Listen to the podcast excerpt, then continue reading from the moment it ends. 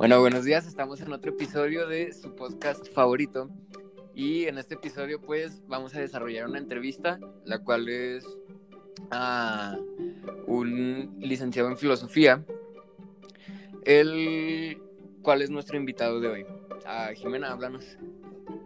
Mm, bueno, en el episodio pasado hablamos sobre la filosofía platónica y esta vez queremos abarcar el tema de la filosofía aristotélica.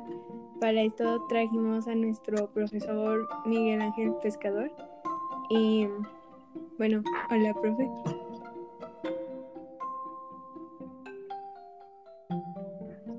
Hola, ¿qué tal? ¿Cómo están? Un gusto estar aquí con ustedes en este podcast. Queremos preguntar cuál es la principal diferencia entre la filosofía platónica y la filosofía aristotélica.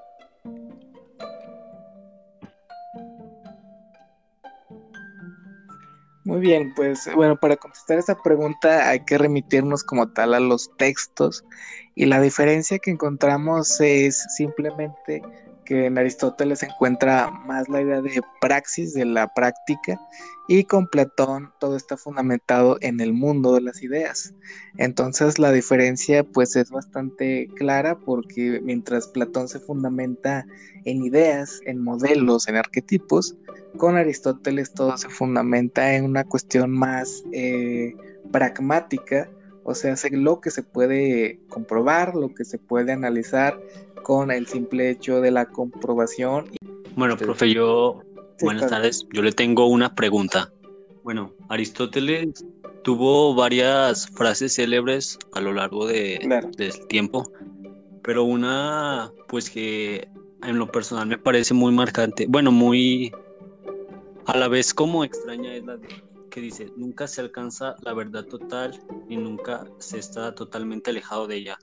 O sea, en sí ¿qué, ¿qué, es lo que quiere decir? Porque lo que nos da a entender es que nunca vamos a llegar a una verdad absoluta. O sea, vamos a estar cerca, pero siempre o puede haber más o, o puede ser infinita. ¿Usted qué piensa que quiso decir en esa frase?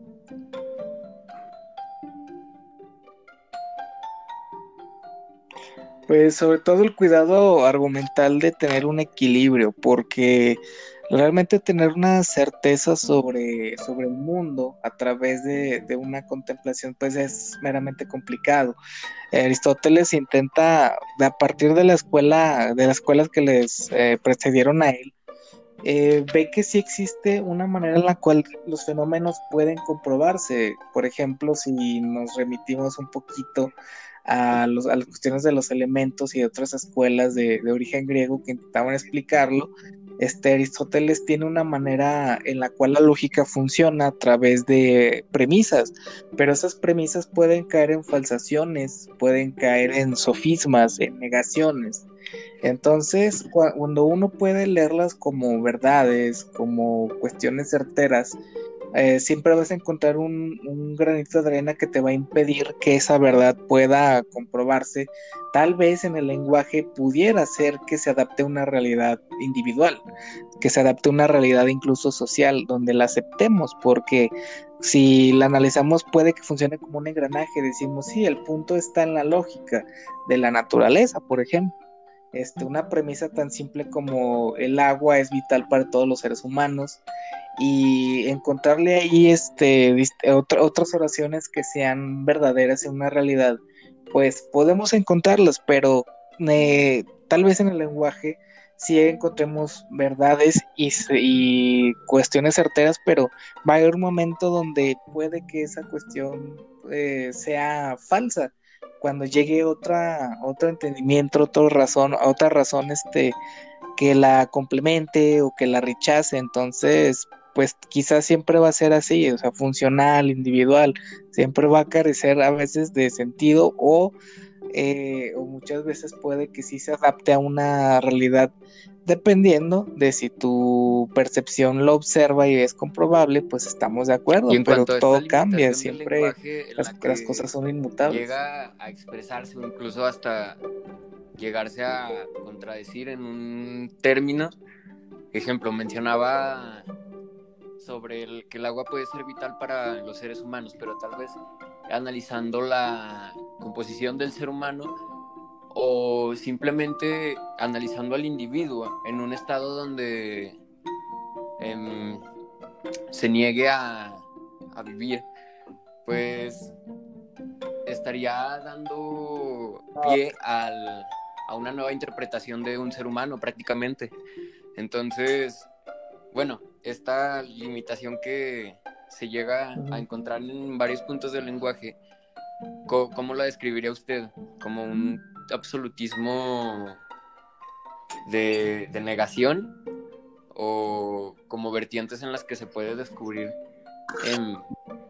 más, bueno, redundantemente, pues, información, embrollo?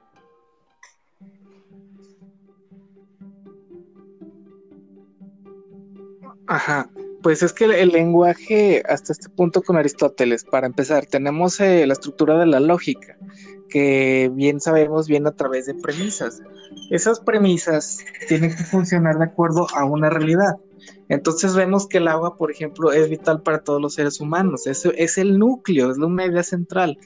Pero como tú mencionas, puede llegar a un punto donde puede contradecirse e incluso este, posteriormente Aristóteles con la llegada de la filosofía analítica, ya siglo XIX por ahí, este, se, nos, nos, podemos percatar que el lenguaje cae en, eso, en lo que tú mencionas, falsaciones y sofismas, lo que ya también había mencionado. Entonces, para la época de Aristóteles sí tenía una función estable porque sí había una, una praxis con el lenguaje. Entonces digamos que es una especie de inicio del método en el cual pues todo esto estaba apenas como en pañales, ¿no? Por así decirlo.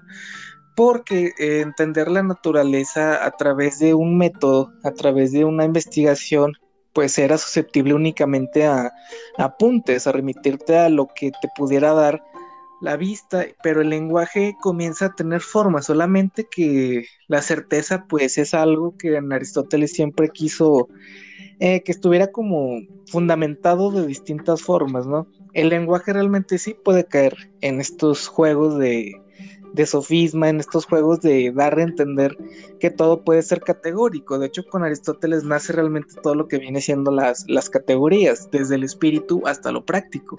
De alguna manera sigue aceptando un poquito a Platón, pero de todos modos categorizar a la naturaleza pues es también darle un lenguaje y una forma, solamente que pues siendo consciente de que todo iba en algún punto quizá eh, a ser contradictorio y realmente es lo que ha sucedido con su propio lenguaje. Sobre el alma, bueno, el ser, o sea, Aristóteles tenía la, misma idea sobre Platón sobre eso, o, o cómo era.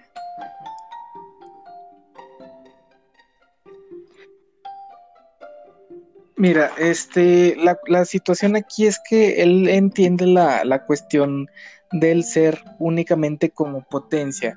Acepta que hay una esencia y esa esencia es natural, porque esa esencia la tienen todas las demás cosas que hay a nuestro alrededor.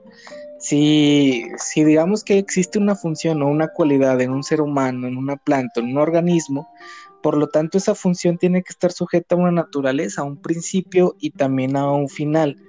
Eh, ese principio por ejemplo, en una, una planta, la cuestión de la potencia, la cuestión de que tiene que ver con ese, ese lugar que le corresponde dentro de otra naturaleza más grande. Esa planta puede ser parte de un jardín, ese jardín puede ser parte este, de una naturaleza mucho más grande, de un ecosistema o un entorno que hace que tenga vida.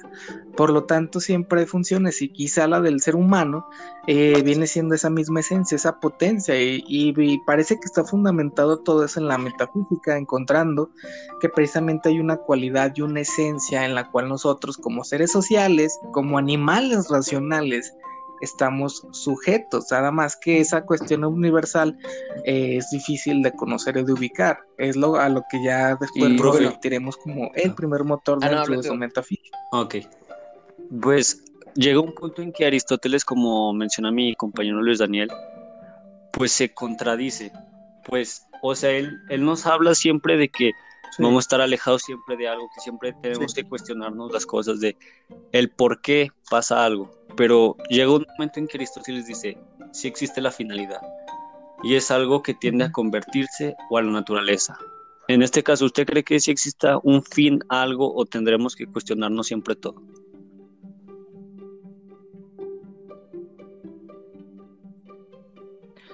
Eh, pues es que eh, ahí es donde radica la metafísica, el entender como tal un principio, un fin, eh, nos da nos da ideas de todo tipo que incluso hasta cuestionan o se adentran dentro de cuestiones de fe.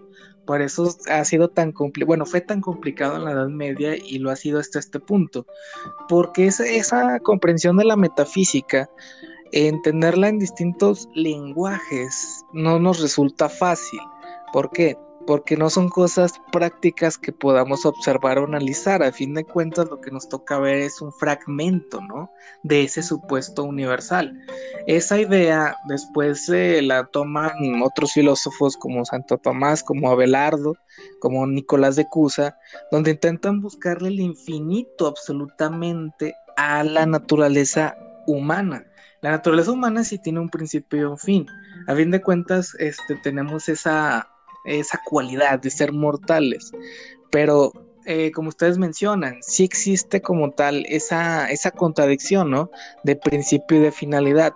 Solamente que es intentar entenderlo como desde, casi casi como eh, si un pez quisiera entender absolutamente todo lo que hay en el universo él está limitado en su universo de marítimo y por lo tanto no tiene ni siquiera una manera de ver lo que hay fuera de porque su organismo no se lo permite y puede cuestionarse. Entonces así funciona esa dialéctica de aristotélica, de que conocemos que existe, pero es difícil comprobarlo. Entonces ahí es donde la metafísica puede caer en contradicciones. Es muy complicado de entenderla, pero realmente no hay certezas ni resultados por más pragmática que pueda ser. El término de la eudaimonía, donde pues se hace referencia directa a la potencia, en la cual pues, bueno, se supone que establece la felicidad que el individuo puede llegar a, a, demostrar, a sentir según el desarrollo de su potencia. Pero si nos vamos al ejemplo del pez que mencionó, eh, y lo ponemos en un nosotros, en cuanto a querer descubrir la realidad universal, que probablemente sería como una causa, digo, ya sea eficiente o formal, en la que todo esté ya preestablecido, más la potencia sería, em, digo, susceptible al cambio de nuestra voluntad propia, o usted cree que también ya está preestablecida en cuanto a lo que pues podemos hacer con ella.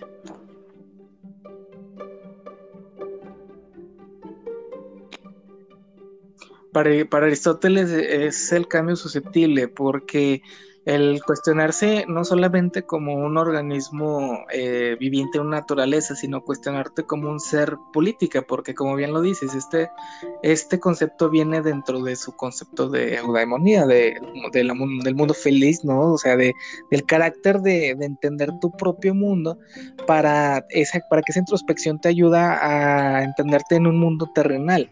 Entonces todo está sujeto siempre a, a, funciones, es algo que incluso la filosofía siempre va a estar marcando constantemente, o es o todo es material, o todo es funcional, o todo es eterno, o todo es universal, pero con Aristóteles eh, parece que realmente como un organismo, como cualquier tipo de ser viviente que se adapta, el ser humano hace exactamente lo mismo. Por eso intenta entenderlo con esta dialéctica incluso de amo y esclavo, ¿no? En la política y en la ética Nicomaco. Este, recordemos bien que la, la ética de Aristóteles es la felicidad y la virtud. Luego, partiendo del hecho de que todas estas acciones de las que estamos hablando, teóricas, prácticas, políticas, tienen como base la idea de una meta que determina en cuánto es cuánta idea cada actividad define el bien como la meta de la acción, no como Platón, porque Platón decía que bien general y comprensivo de todas las metas individuales, a fin de cuentas en y en cuanto a esta magnitud... Puede ser ah, susceptible, a fin de cuentas, si una esencia, la esencia no está predeterminada. Dime, dime. No, adelante. Y en cuanto a esta magnitud universal en la que... Sí, dime. Ya se menciona. Y al bien, al bien final de una acción, ¿cree que en cierto punto puedan converger hasta, digo, en un bien universal en el que ya esté preestablecido todo? Pero justo en este bien universal, que ya esté preestablecida una potencia, una vida mala de cierto individuo, de cierto ser vivo, caería en una contradicción en cuanto a la potencia de no poder ser, desarrollar la vida feliz en una dialéctica eudaimon, se podría decir. ¿Qué, es lo que su opinión respecto a esto? Pues eh, en sí, querer entender que la, cuestión de lo preestablecido es entender que realmente estamos eh, sujetos a una vida mecánica. Entonces, ¿en qué aspecto o en dónde estaría la concepción del libre albedrío que el mismo Aristóteles acepta? Porque, de todos modos, como tú lo mencionas, supongamos, pongamos el ejemplo de que realmente exista ese, que, estamos sujetos a ciertas reglas universales de la cual sí hay un predestablecimiento. Entonces esas reglas y leyes universales no las podemos realmente cambiar, pero tampoco no es de que nos predeterminen para cuestionar o saber nuestro, nuestro tiempo, nuestro futuro. Tal vez algo de nuestra potencia, decir, bueno, la vida virtuosa me ha llevado a entender cuál es eh, mi camino para lo cual estoy preestablecido. Sería un punto, pero de todos modos sí tienes razón, porque podría, tendría en tela de duda a la misma potencia, ¿no? Una cosa es de que la virtud realmente te ayude un poquito a adaptarte en este mundo metafísico dialéctico, pero ya encontrarlo más en el fondo, este, la potencia se limita únicamente a ciertas virtudes, ¿no? La potencia se limita únicamente a lo que tú estás sujeto, sin la necesidad de aprender más o sin la necesidad de adquirir otros conocimientos.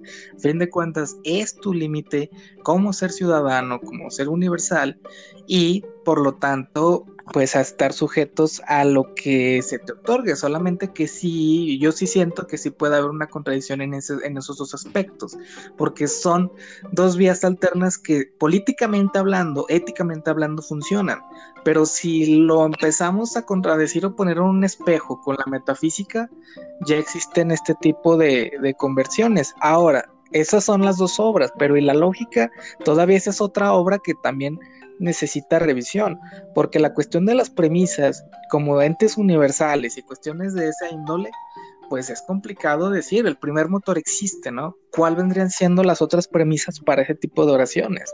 Este, la potencia influye en todos los seres humanos qué tanto, qué tanto de valor de verdad hay en esa oración, en, en ese tipo de cuestiones de lenguaje. Entonces, es muy, muy complicado este, dar, dar como certera a toda esta teoría, pero como es la más práctica la que se acerca a la concepción de la naturaleza misma, por eso mismo es aceptable. Mi profe, ¿usted este, por cuál corriente se va más? Este, ¿Por la corriente platónica o la aristotélica? O sea, ¿cuál para usted es la más acertada en la actualidad? Este, realmente por la experiencia, por la Aristóteles siempre es viable dentro de la filosofía analítica, dentro de la filosofía práctica, la filosofía del lenguaje, la filosofía de la mente. Y este tipo de filosofía es interesante porque te dan, a, te dan a entender hasta este punto cómo funciona el organismo y cómo, cómo funciona la naturaleza. Únicamente la epistemología de todo, de todo el tipo de filosofía es la que se usa como puente entre psicología y neurociencias. Entonces, Aristóteles abrió las puertas para entender ese tipo de causas, consecuencias, naturalezas. Este, de hecho, aportando un poquito a, esta información, Aristóteles ayudó a que eh, los filósofos alemanes como Fichte, como Schelling, como Hegel, eh, hicieran una escuela de, sobre la dialéctica, no solo de la historia, sino del universo mismo. Salen conceptos como lo, es mónadas, como lo es el monismo, y luego después en filosofía de la mente, las teorías de la reducción, el materialismo, Y creo que realmente Aristóteles hasta ese, punto nos otorgó un método estable. Aristóteles realmente me inclino en darle la razón en muchos puntos sobre Platón solamente que en términos literarios y en términos románticos y en términos hasta místicos me gusta la filosofía platónica. Entonces es muy difícil inclinarse por cuál puedo irme más. O sea, para mí siempre es una pregunta muy complicada. Me gusta mucho la filosofía de la mente, pero también me gusta mucho este, el encontrar representaciones de lo que nos rodea a través de arquetipos, a través de, de modelos. Entonces las dos filosofías funcionan de una manera en la cual uno puede sentirse influido y crear su propia filosofía. Solamente que tal vez este, encontrar un, alguien que mejor te guste como tal dentro de filosofía práctica es Aristóteles, pero este, en lectura, en filosofía pues digamos un poquito más reflexiva, me gusta más Platón. Espero estar contestando su pregunta, la verdad no puedo realmente, se me hace muy difícil referir cuál de los dos me gusta más. En teoría me inclino por Aristóteles y en lectura y en cuestiones de representación me inclino por Platón. Entonces, de todos modos, es mucha la influencia que Aristóteles nos ha otorgado y pues realmente nos, nos da a entender cómo funciona la filosofía a lo largo de la historia y cómo la podemos aplicar hoy en día con la epistemología. Profe, y ya para finalizar, este, piensa que actualmente la teoría del eh, perdón, del es utilizada, pues él dice que todo es con materia y forma, pero actualmente pues ya todo es distinto. Actualmente siente que se sigue utilizando esta teoría. Sí, dentro de la, de la misma epistemología. Eh, como les mencionaba, es el punto de equilibrio en el que confluyen incluso varias, este, varias ciencias pero sobre todo es de encontrar que de lo que, de lo que mencionas nada más nos sirve el método, nos sirve la investigación. Se utiliza para, para explicar a través de distintas teorías cómo existen una o dos, o, reducciones o representaciones del mismo lenguaje, la mente y, este, y la, la practicidad este, emocional.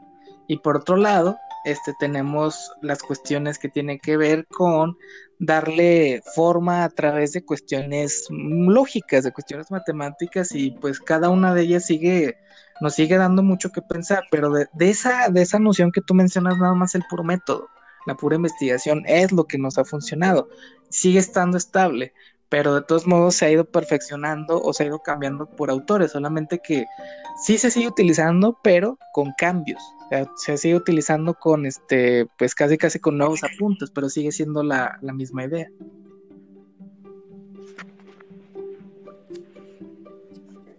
Bueno, pues creo que, que, con esto concluimos el podcast. Nos gustaría extendernos más, pero bueno, ya tenemos un límite y bueno, pues más que nada agradecerle su presencia em, y bueno, nuestra invitación, aceptarla a nuestro espacio de conversación y pues bueno, más que nada gracias.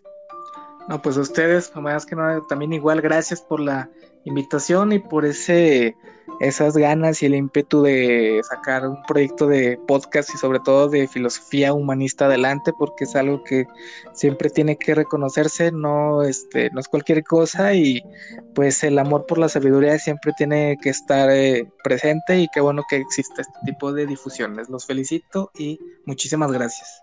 Muchísimas gracias, profe. Gracias. Hasta luego. Hasta luego, que estén muy bien. Muchas gracias. Cuídense. Adiós, profe.